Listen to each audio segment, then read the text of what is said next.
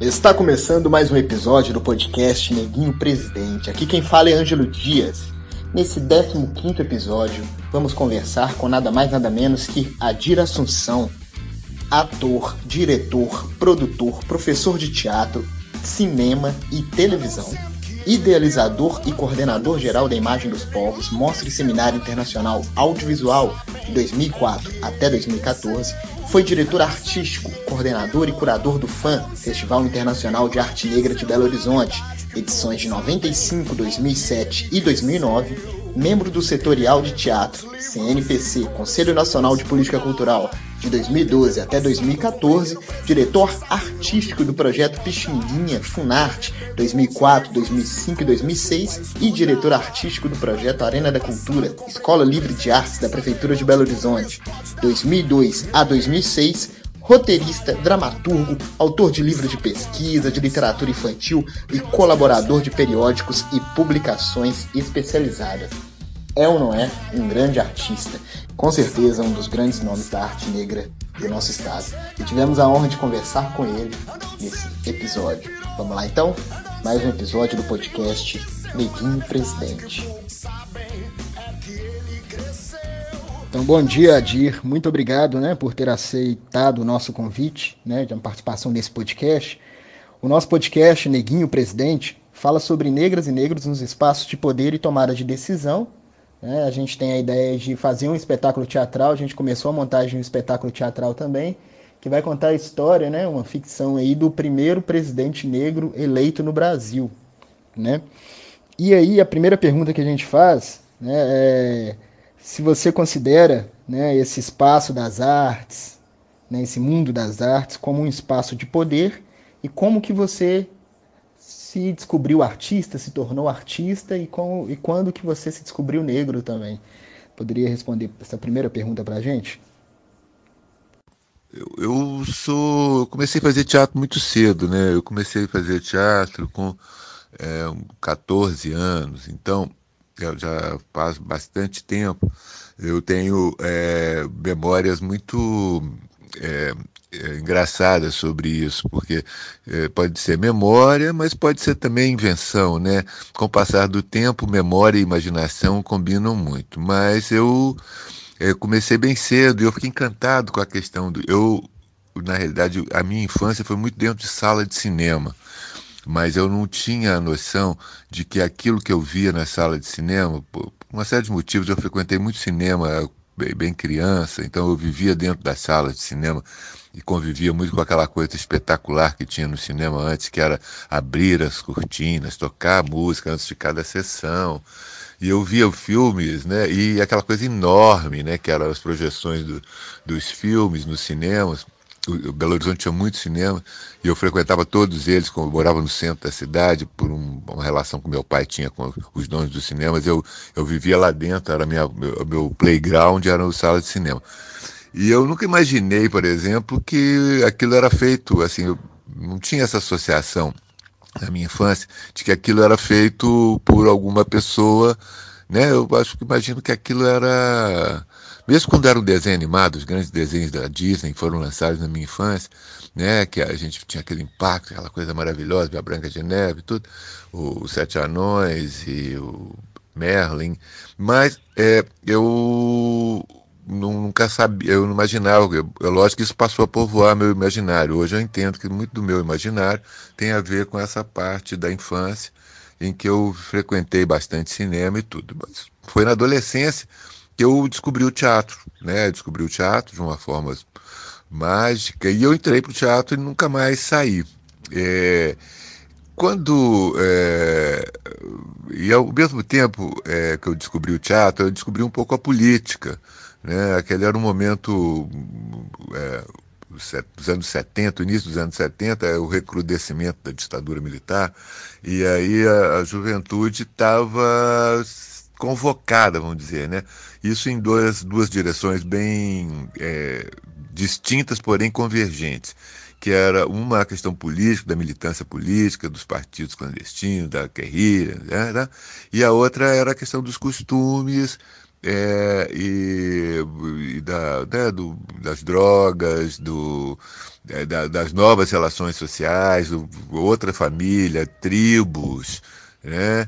E, e, é, então acho que eu, eu, eu, vi então fazer e o teatro fazia essa ponte entre a política e o desbunde, entre a, a consciência social e a, e a, e a nova forma, novos relacionamentos, né? Porque provavelmente as, as nossas famílias, é, de forma é, estrutural, reproduziam aquele momento autoritário. Né? Uma coisa muito parecida que nós estamos vivendo hoje no Brasil, é, apesar de toda a informação, né? você vê que tem, é muito muito possível você ver assim é, famílias bolsonarianas, né? Quer dizer, você nem imagina como é que é que o, um, né, família, às vezes famílias negras, né? Bolsonarianas é porque é, essa relação direta mesmo com o, uh, com o Estado e, e, e, e, os seus núcleos menores. Então, acho eu comecei a fazer teatro num momento dessa de ruptura com tudo, né, com todos e com todos, com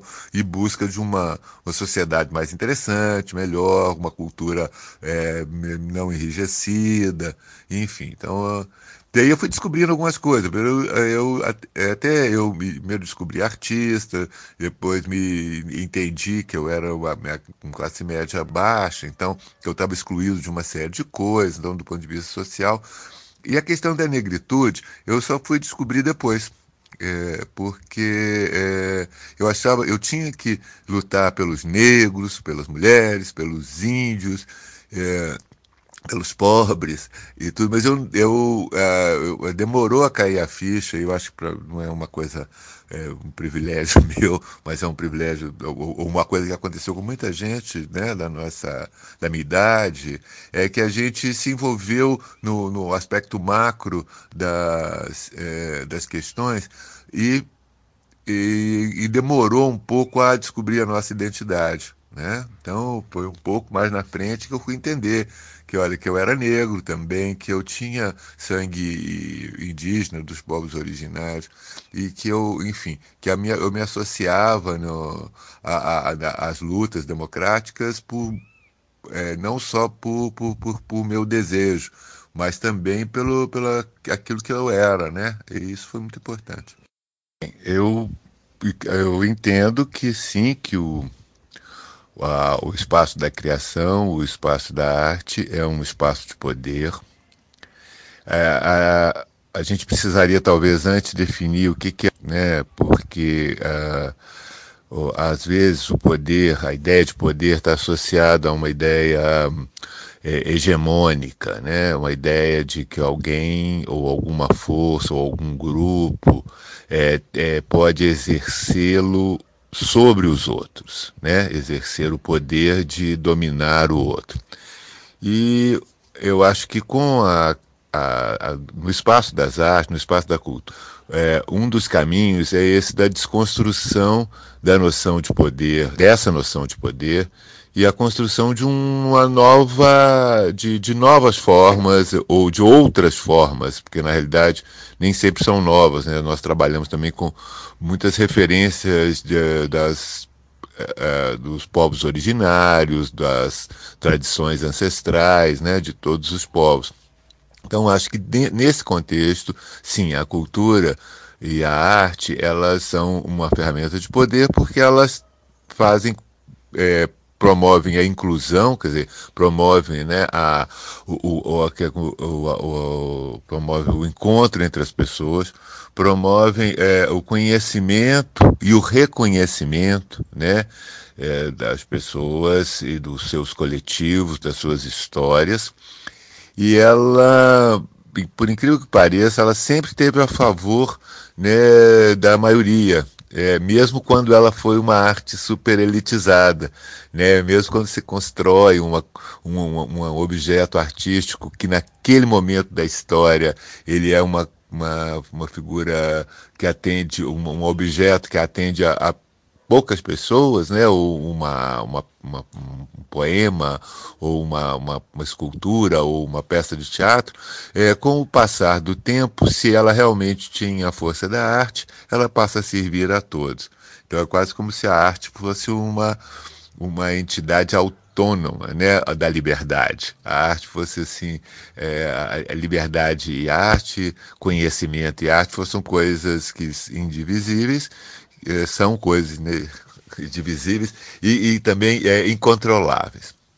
Bom, então eu acho que sim. É, essa questão que se coloca hoje de uma forma mais clara na contemporaneidade, né, de que os grupos, é, os grupos que, se, que são alijados dos processos sociais, dos processos econômicos, ou os grupos que pretendem se identificar, é, usam, é, além dos mecanismos de, de organização social, a, a questão da arte, a comunicação da arte, para o quê? Para que a gente possa uh, alterar a narrativa hegemônica, né? para que as pessoas possam intervir, intervir né? na, na narrativa é, que, que acompanha o poder é, político. E para você, Adir, é, tem mais negros, pretos fazendo arte hoje no Brasil, teatro, cinema, do que na época que você começou? Sim, é, com certeza é, é, tem um número maior hoje né, de pessoas negras, homens, mulheres, negros, pardos, nessa né, definição que também existe, é, que a gente consegue ver. Né? Agora, é importante lembrar que é, o, a, a nossa. O, o, os descendentes da África no Brasil produzem e produziram cultura sempre, né? É, e muitas vezes com muito destaque, e o que fez com que é, eles fossem embranquecidos, né? É, o, o caso mais clássico é o Machado, Machado de Assis, né? Que é, essa, mesmo ele sendo um, um grande defensor da, da, da luta abolicionista, é, tendo se posicionado sobre a questão racial em diversas oportunidades, ele, a gente aprendeu uh, que ele é, seria um, um, um, branco, né?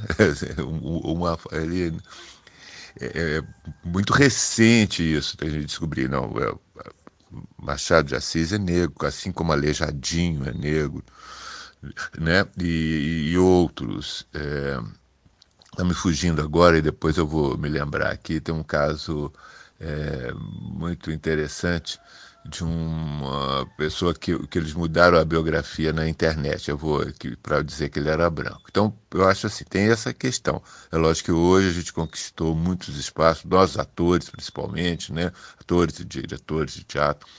Hoje é possível você ter uma Camila Pitanga, um, um, uma, um Lázaro é, Ramos é, como protagonista.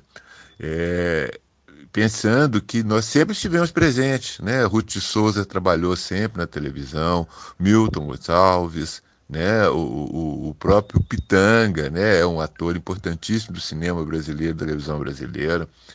É, o, o, Tony Tornado, né? Que é um cara importante também, mesmo que ele, ele esteja de vez em quando resvalando politicamente, mas é um cara que estava aí na televisão, enfim, e os Osmo, os Osmo, os Osmo foi o primeiro uh, protagonista negro da televisão, os Osmo Bubu, né? Então, quer dizer, a gente sempre, é, é, é, é lógico que não é proporcional à participação que nós tivemos na sociedade, é, com, enquanto contingente né, numérico, contingente de contribuição cultural, mas sempre estivemos, Lima Barreto, Cruz e Souza, enfim, né, o Abdias do Nascimento, múltiplo. Então a gente sempre teve uma participação, uma, conseguiu furar, alguém que conseguiu furar o, o bloqueio.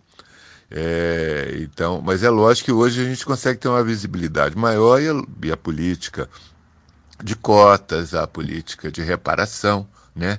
Então, eu acho é muito importante o, o que aconteceu no Brasil nos, nos últimos. É, a, exceção dos últimos três anos, mas nos últimos 15 anos, né, os governos, principalmente os governos é, é, Lula é, e Dilma, mas também se pode, já começa um pouco no, no governo Fernando Henrique, que são as políticas de reparação. Aí tem a questão do Estado mesmo, a importância do Estado é, nessa na formulação e no amparo de algumas políticas que promovam o resgate é, e, e, e, e, as políticas de, de, de, igualdade. Né? Então, respondendo mais objetivamente a sua pergunta, sim, hoje existe um número muito maior de pessoas produzindo. É, muito do, é, da, da, da, nossa, das expressões marginalizadas ganharam destaque. Né? O, aí você pode falar da música, aí, o funk, o rap. É, hoje a, o Islã está tomando conta de todas as comunidades e periferias, não só das grandes cidades, mas das médias cidades, chegando nas cidades pequenas também. É, então, assim, lógico, temos uma, uma presença maior. Mas a gente nunca deixou de estar presente. O que a gente enfrentou com muita, é, com muita luta foi a, a, a a invisibilidade deliberada, né? É, ou a apropriação indébita. Vamos pensar quantos, quantos sambas foram compostos pelos negros da, que foram vendidos para os brancos ali na, na porta da Rádio Nacional. Né? É, então, é, somos famosos, né? pensando que a, a música popular é um lugar de expressão muito é, presente da, do, da, do povo negro. Então, Adir, é... primeira vez que eu te vi, eu te conheci foi no, no circuito cultural da Arena da Cultura, na época dos circuitos, que eu morava no São Bernardo, né? Na, na Norte. Né? E aí eu te conheci numa preparação para o circuito cultural, que, que eu tinha uma banda, e aí na preparação para os circuitos tinha os workshops, né? Então, é, como que você chegou né, fazendo, a fazer parte assim da, da gestão pública cultural? Né? Você foi diretor do FAM, né? É, também participou em outros setores, outras, na Funarte, né? trabalhou em outros setores, em outras áreas também. Como que, que você chegou né, na gestão pública cultural assim? E por que que, que ainda vemos né, poucos negros nesses espaços né, de gestão pública? acho que o lugar que a gente vê mais é na cultura, né? E depende do governo também. Às vezes nem tanto. É, conta um pouco pra gente sobre, sobre isso. Por favor. É, bom, na realidade eu nunca tive uma participação, vamos dizer assim, oficial como gestor público, né? Eu sempre fui convidado é, nos casos, é, no caso do Arena, era um projeto muito interessante à época, logo do início, né, eu participei da. Do, do, eu trabalhei cinco anos no Arena e é, eu peguei um pouco, já quase no início, já tinha uns dois anos quando eu entrei, e tinha o, o, Marcos Vogel, né, que era o coordenador, então que ele tinha um, era um cara que vinha do teatro, e eles, né, na, nas seleções, ele foi trazendo pessoas também muito próximas dessa ideia de uma, de uma arte que podia conversar com as outras, né? A ideia da foi, foi nessa época, acho que eu me lembro da sua banda, que a gente é, abriu esse espaço da oficina transversal, é, que é exatamente para que as pessoas pudessem, é, de, os músicos, conversar com os bailarinos, bailarinos com os é, e com os artistas plásticos. Aí daí surgiu né, o, o circuito, os circuitos culturais como uma, uma, forma né, diferente da mostra que existia. Quer dizer, foi todo um processo muito rico aquele. Né? Mas tem a ver também com a política pública que estava sendo implementada na cidade. Né? É, a gente vai ali, é, é, governo Patrus inicialmente, é, é um momento em que a, a, realmente as questões da cidade passam a ser importantes. A, a questão da cidadania né, passa a ser importante.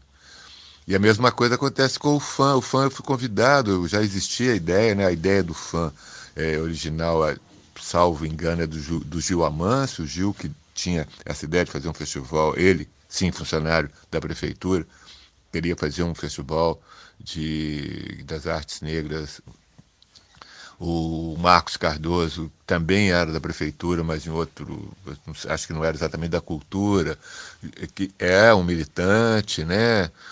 É, da, eu falo assim, são pessoas que realmente estavam empregadas, né? Funcionários da prefeitura. Eu nunca fui assim, então mesmo no Arenda meu, meu contrato era esporádico.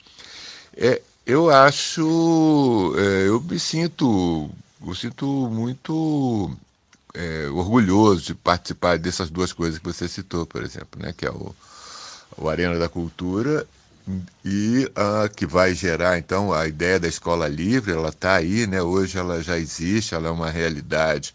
Pode ser que não seja plena como deveria ser mas ela é, ela existe a escola livre de artes uma escola livre de arte voltada para o entorno da cidade, né, focada na, na, nas pessoas que têm menos acesso e não por isso são menos criativas. Né? A gente vê aí que tem uma série de nomes que surgiram desse processo é, é, da, do Arena que foram para o.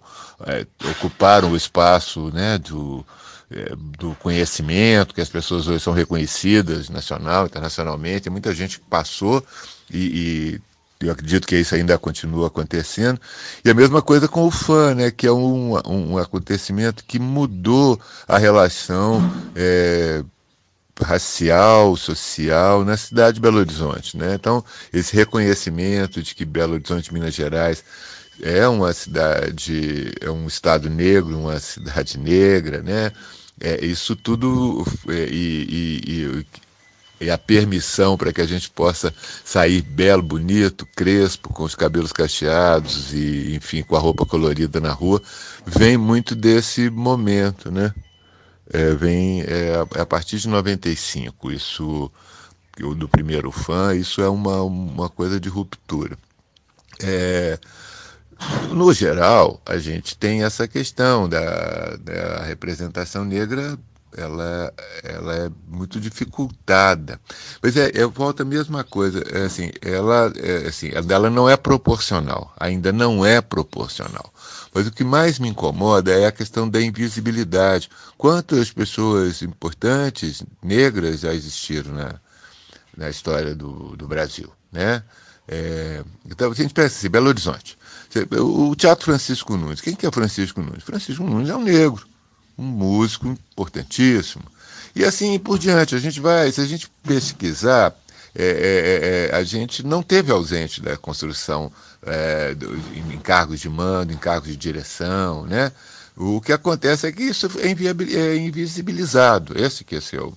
É, então, junto com a opressão, quer dizer, com a, o preconceito, com a dificuldade, enfim, com todas as, as a, a, os impedimentos né, que fazem que os homens e as mulheres negras não sejam reconhecidas, é, não tenham acesso, não possam ocupar.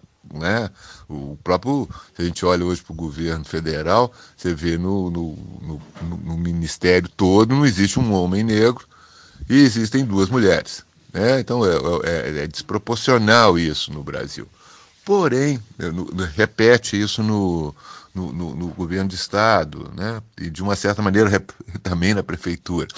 Mas o que é mais importante, eu acho, que além da gente garantir essas conquistas que vieram nos últimos anos, de que a gente pode sim ocupar os espaços, que a gente deve ocupar os espaços, que existe, deve existir cota para funcionalismo público, que deve existir cota nas universidades, enfim, que, é, é, que a política, que as cotas é uma política de reparação importante e eficaz porque isso já demonstrou pelos próprios números né, dos alunos, de, enfim, das universidades e tudo, que entraram pelo sistema de cotas, é a questão da gente é, acabar com a invisibilidade dos nossos é, negros e negras que ocupam espaço de poder.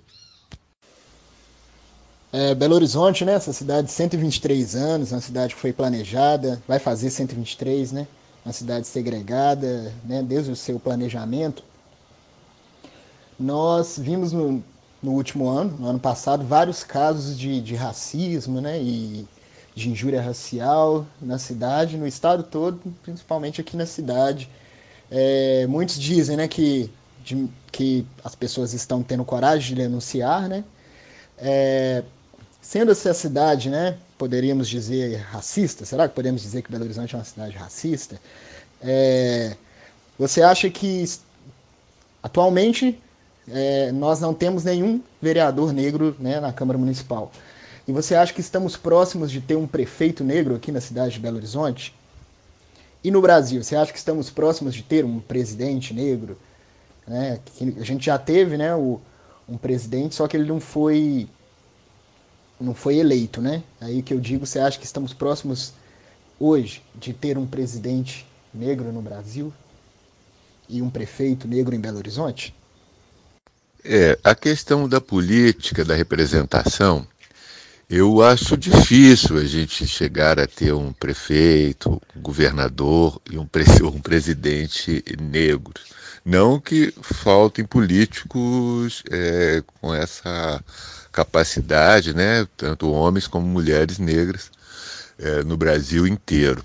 É, só para falar de um cara mais recente, a gente pode falar de Paulo Paim, né, que tava, teve uma presença muito forte no, no, no, Senado brasileiro, com a aprovação, inclusive encaminhou né, toda a aprovação do Estatuto da Igualdade. É, enfim, mas eu acho que o modelo nosso ele está é, passando por um momento de crise, esse modelo, essa forma de representar. Então, é, essa forma que se estabeleceu, eu acredito até que esse momento do coronavírus, da pandemia, é um momento de importante, como se fosse assim, um sinal do, não só um sinal do planeta, né? O planeta está dizendo para a gente, olha aí, vocês estão abusando, né? né? É uma série de coisas que estão acontecendo ao, ao, mesmo tempo, né? Teve o crime da Vale, teve primeiro Mariana, Brumadinho, né? A, a, a questão do ambiental, a, as queimadas na Amazônia, Austrália, é, enfim, é, e aí a gente né, é tomado pelo coronavírus que impõe novas, novos modelos de relacionamento, impõe um confinamento, quer dizer, dá um basta. Isso talvez nos ajude, nos ajude a pensar numa nova representação política. É, e uma, uma, representação política mais igualitária, ela tem que ser numa situação mais horizontal. E, e esse modelo vertical que a gente tem de representação, talvez ele esteja fadado a ser substituído por outro. E aí, e talvez nesse outro, isso é uma utopia, né? Um, uma,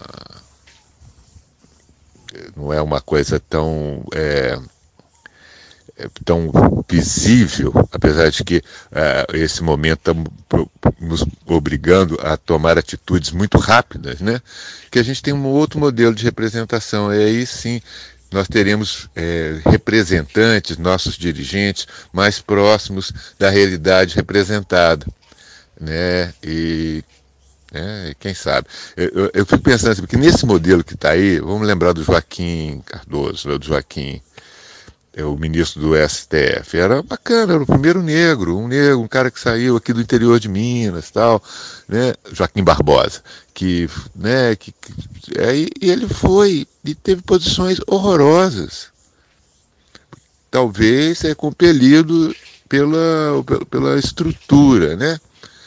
Então, é, do, porque não é necessariamente um negro ocupando uma estrutura de poder que não que é branca.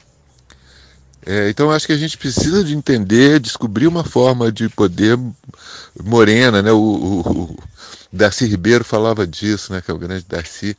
É, o, a, a gente precisa de, um, de, um, de uma outra forma de governança. Então eu acho é, é, é igual a Dilma, a Dilma Rousseff foi eleita e os caras não suportaram a reeleição. É, não é pedalada, não é nada, é, o, é uma mulher, é a misoginia da sociedade.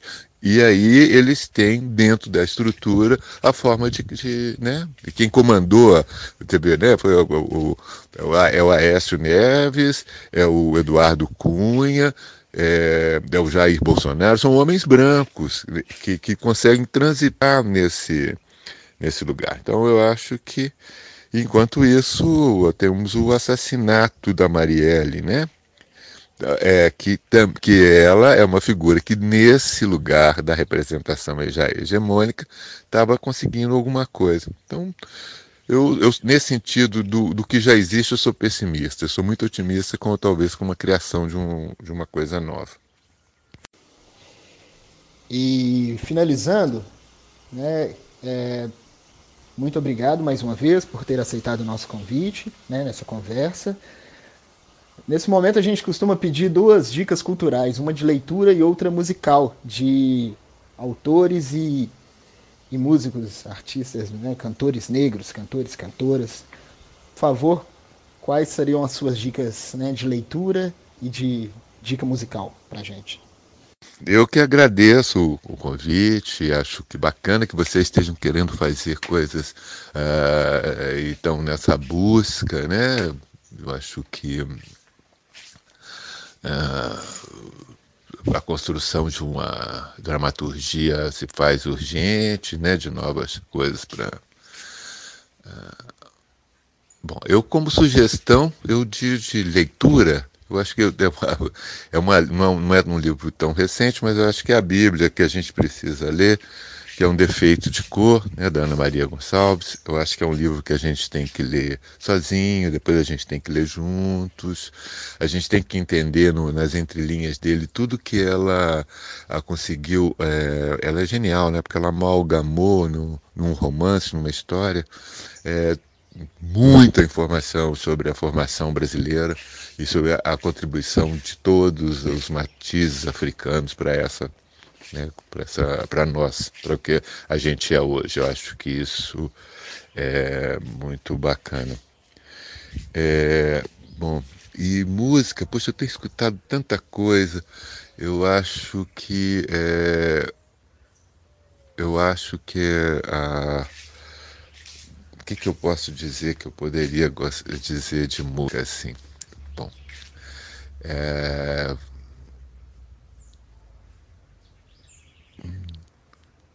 Bom, vamos escutar a música do Morro, né?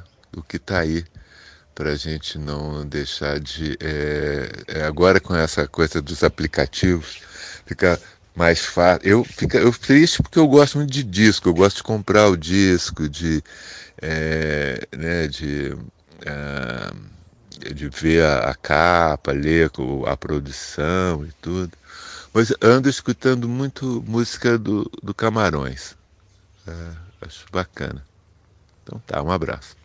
Muito obrigado, Adir. Foi uma honra conversar contigo aqui no 15º episódio do podcast Neguinho Presidente. Com certeza suas reflexões, as suas palavras vão ecoar nos nossos ouvidos e nos inspirar. Lembrando que você escuta o podcast Neguinho Presidente nas plataformas digitais Deezer, Spotify, YouTube e em breve também em outras plataformas. Lembrando que somos também um espetáculo teatral, que vamos eleger o primeiro presidente negro do Brasil. Agora vamos com a dica musical do Adir. Vamos ouvir o som que vem lá de Camarões com a camaronesa Graça de Cá. Até o próximo episódio.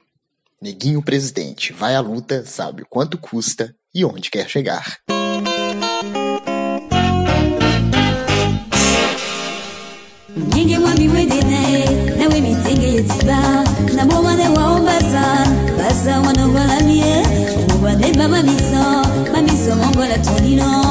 lolango ya pemba na muna moto nabowa ndewa ndenge wa miwende na nawe mitenge yotiba naboma ndewa obasan baza. Mwanongolani ye mobwa ndebaba miso bango na tolino.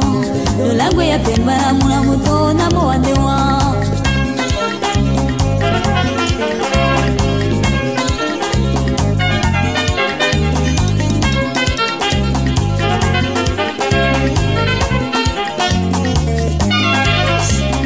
ah,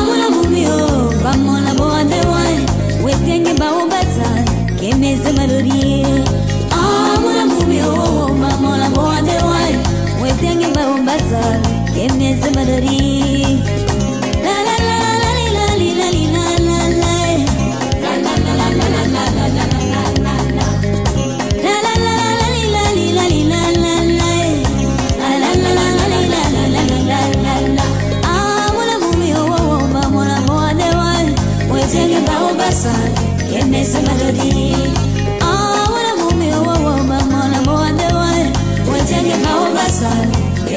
Melody.